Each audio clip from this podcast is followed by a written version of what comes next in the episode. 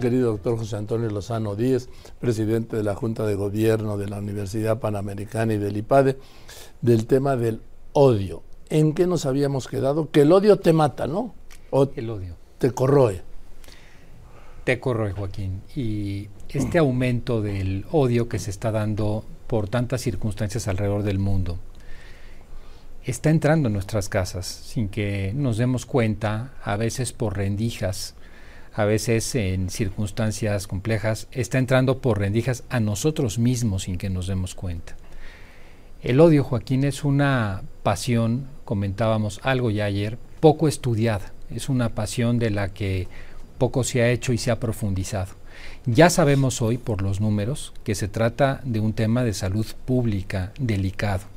Ya sabemos, por muchas de las reacciones de la ONU, que hay eh, preocupación por el discurso de odio. Pero cuando entramos un poco más a ver qué es esto de la pasión del odio y cómo nos afecta. ¿Es una pasión? Es una pasión, Joaquín. Es una pasión profunda que tiene distintos niveles de análisis, como toda pasión. Tiene un nivel de análisis más eh, de la voluntad, más de la inteligencia, que es donde nosotros debemos tener el autodominio para poder perdonar, para poder superar ese odio, pero tiene también efectos fisiológicos como toda pasión, tiene efectos en el físico de las personas. Y yo quisiera decir que el odio de manera particular hace mucho daño, pero hay que distinguirlo de sus primos hermanos. Hay otras pasiones que también son tremendas para las personas y que muchas veces las usamos como sinónimos del odio y no lo son. Por ejemplo, la ira. La ira no es el odio. La ira, lo dice claramente el diccionario de la Real Academia, es una pasión, es una locura temporal. Es como cuando yo me enojo por algo, por una circunstancia, se me cierra en un semáforo y pierdo el control. Eso es ira. Pero la ira, conforme pasa el tema, pues de alguna manera la supero. La ira es una falta de control temporal. Tampoco es el resentimiento. Mucha gente confunde odio y resentimiento. El resentimiento, y también parto de las definiciones de, la lengua española, eh, parte de una herida personal, de un complejo de una persona que está herida, que tiene alguna circunstancia por un problema en la infancia, porque no se acepta en alguna condición, y ese resentimiento lo proyecta hacia el otro, pero todavía no es el odio, todavía no llega a ser el odio. El rencor es un resentimiento crónico, que todavía no es el odio. La envidia, la envidia que es también el, desea, el entristecerse por el bien ajeno o alegrarse con el mal ajeno, todavía no es el odio, no. El odio es algo mucho más profundo. El odio, y así lo establece el diccionario y así se ha entendido desde siempre, es la aversión contra una persona de la que se desea el mal activamente. Se le desea el mal, aunque al final del camino no le hagamos el mal. Aunque al final del camino eso no se refleje en una acción concreta, es un deseo de mal hacia otra persona. Y eso obseca la inteligencia, te obsesiona hacerle el mal a otra persona. Cada vez que te hablan de esa persona, te pones mal. Quisieras que de alguna manera algo le ocurriera a esa persona. Este tema del odio carcome la salud interior y esto es a lo que quiero llegar. O sea, el, el tema es, lo decíamos ayer, es como tomarte un veneno y esperar a que el otro se muera. Pero en realidad el que se está muriendo, el que se está carcomiendo, el que está acabando con su salud, con su vida, es uno mismo. Ya cada vez en los estudios que se empiezan a hacer sobre el tema del, del odio, se ve y se entiende cómo, por ejemplo, estresa, se genera mucho cortisol en la persona que odia. Cómo esa persona deja de disfrutar el presente, pierde disfrute de la vida cómo esas personas tienen problemas de contracturas musculares mientras más se odia, problemas gastrointestinales propios del estrés. Y el gran problema es que una vez que se empieza a odiar, es muy difícil dejar de hacerlo. Es muy difícil dar el paso del perdón. Y Joaquín, hay una frase de Manzoni que a mí me, me parece muy puntual, que da justamente en el clavo, que dice, ciertamente se hallarán pocas cosas que contribuyan a corromper a un pueblo tanto como la costumbre de odiar. Fíjate esto, no hay nada que corrompa tanto la naturaleza interna de las personas, que la corrupción no solamente es eh, tomar dinero y robar, no solamente es mentir, corromperse es romperse por dentro, Ese es, la, ese es el verbo corromperse. Es una persona que deja de perder, más bien que deja de tener identidad, que pierde identidad y se corrompe. El odio nos corrompe.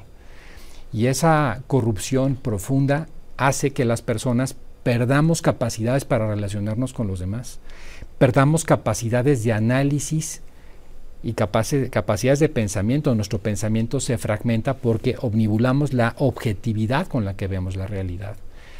El odio nos hace, en primer lugar, sufrir a nosotros, nos hace una vida desdichada y a, la que, y a los que tenemos alrededor. Pero es atractivo, Joaquín. Las personas que empiezan a odiar, que empiezan con ese discurso, resulta que se vuelven algo así como dependientes de eso. El odio te empieza a atraer como si fuera una especie de droga también por las sustancias que hoy todavía no hay una claridad en los estudios, pero que ya se sabe que generan cerebralmente y que de alguna manera hacen que las personas acudan a ello como la persona que fuma, como la persona que es alcohólica. La persona que empieza a odiar de la verdad es una persona que le atrae el odio, pero así como los otros vicios, el odio los destruye, el vicio todo destruye, el odio te destruye también. Entonces esa es una circunstancia complicada. ¿Cuál sería el consejo, Joaquín, que yo quiero dar en el programa? Antes del consejo, déjame recuperar lo que dijiste.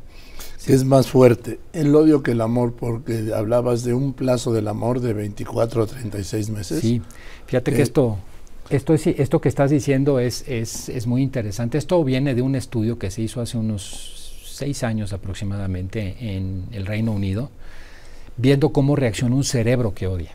Un cerebro que odia. Y cuando lo ven, ven que el cerebro que odia eh, son tantas las partes del cerebro que, que están trabajando, digamos de alguna manera, que están generando actividad cerebral, que se parece, y es el mismo circuito, que el enamoramiento. Esto es impresionante. Y uno dice, oye, ¿cómo es posible? Bueno, es que en ambas lo que sucede es que la persona se vuelca plenamente. O sea, la persona enamorada solamente piensa en eso y la persona que odia igual. Esa es la fuerza que tiene en las reacciones químicas cerebrales. Pero con esa gran diferencia que acabas de mencionar. El enamoramiento, uno está enamorado de, una persona, dura de 24 a 36 meses. En cambio, el odio, el odio se mantiene de manera permanente. Y lo otro que, que ayer ya mencionábamos algo, el odio se contagia, el amor no, pero el odio se contagia. Tú puedes odiar a quien no te ha hecho nada. Eso lo hace muy peligroso muy peligroso y una vez que ha entrado Joaquín, fíjate ahora que vemos conflictos como el de la franja de Gaza. Son conflictos tan complejos de arreglar, tan complicados, porque tienen una serie de elementos que implican a la persona completa que está detrás. No solamente es un acuerdo político lo que podría haber en la franja de Gaza o lo que pudiera haber en un momento determinado en, en Cataluña, por ejemplo, o en otros lugares no, lo que hay es algo más profundo. Son personas que no se pueden perdonar. Y como no se pueden perdonar esas personas, como tienen que superarlo, han perdido objetividad y no hay posibilidad, porque la paz necesita de objetividad, necesita de sesiones, necesita de perdones. Y eso, una mentalidad que está tocada, que está corrompida, que está rota por el odio, es muy difícil que lo alcance. Entonces, eso que lo vemos y que lo vemos con estos efectos políticos tiene un sustrato profundo en la antropología. ¿Cómo nos está afectando a nosotros eh, el odio en los últimos años? Si, si, está creciendo tanto en el mundo, hay que cuidarlo en nuestra casa, hay que cuidar que no nos pase a nosotros, que no le pase a nuestros hijos, que no le pase a las personas con las que convivimos, porque es muy fácil que esto se nos cuele por la puerta. Y si se nos cuela por la puerta, estaremos empezando a vivir una vida en la cual nuestra propia vida familiar puede empezar a tener algunos conflictos. Oye, es que yo no odio a mi familia, no, no, tienes que odiar a tu familia, con que tú generes odio por una situación política, por una situación social, la que sea, ese odio se traduce en tu persona y tu persona se traduce en la relación con tu familia, en la relación con tus amigos y todo eso se debilita. Por eso es tan importante poner un freno a esto y comprender la relevancia y el peligro que está significando para el futuro de la humanidad. Yo creo que es un problema principalísimo junto con el de la soledad de salud pública, que no estamos terminando de ver, que es silencioso, pero que todos los días lo vivimos. ¿Y entonces qué? Joaquín, pues yo creo que algunos, algunos pasos que nos pueden ayudar, porque hoy todavía no hay fármacos para el odio, así como sí los hay para otras depresiones y otras circunstancias, no los hay para el odio. ¿Qué pasos podemos dar? Bueno, lo primero, cuando yo tengo una pasión muy grande de odio, lo primero que hay que procurar es muy difícil, pero hay que hacerlo porque si no, no hay manera de superarlo, es ver el problema saliéndonos del problema. ¿Por qué estoy odiando? Hacer una reflexión y vernos desde afuera. Muchas veces vamos a ver lo ridículo que nos vemos odiando a alguien o alguna circunstancia. Parecería como de kinder, muchas veces los motivos por los que podemos llegar a odiar a alguien. Salirnos. Oye, nos han lastimado, hay motivos para odiar. Puede que los haya. Y puede que esa persona efectivamente haya cometido algo grave en contra nuestra. Pero cuando nos salimos e intentamos ponernos en los zapatos de la otra persona y cuando nos salimos a dejar de sentir ese odio y ya lo vemos con mayor objetividad, entendemos que no es tan importante. Entendemos que la importancia de lo que nos ha hecho quizás no es tan grande. Lo segundo es canalizar los sentimientos que hay, que están adscritos a la pasión del odio. Esos sentimientos que de alguna manera, esas sensaciones, esas emociones que están tan clavadas, intentar darles una canalización es fundamental, canalizar las emociones. Eso es parte de la inteligencia emocional y eso es parte de lo que tenemos todos que ir haciendo en la vida.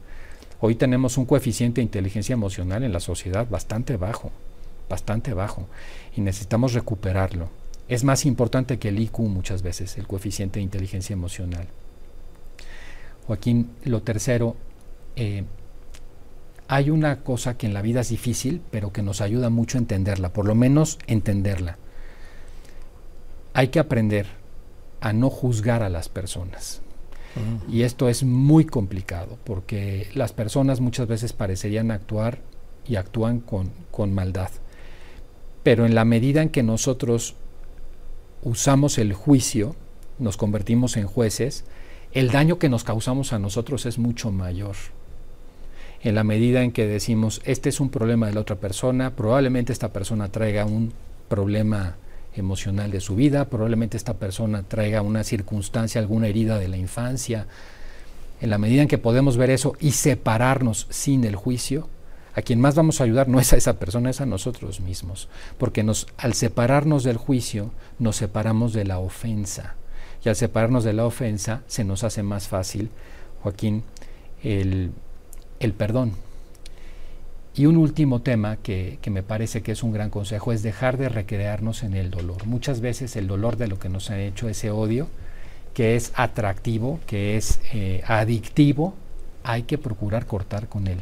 Nos recreamos en el odio, mm, tenemos la adicción, estamos solamente pensando en eso.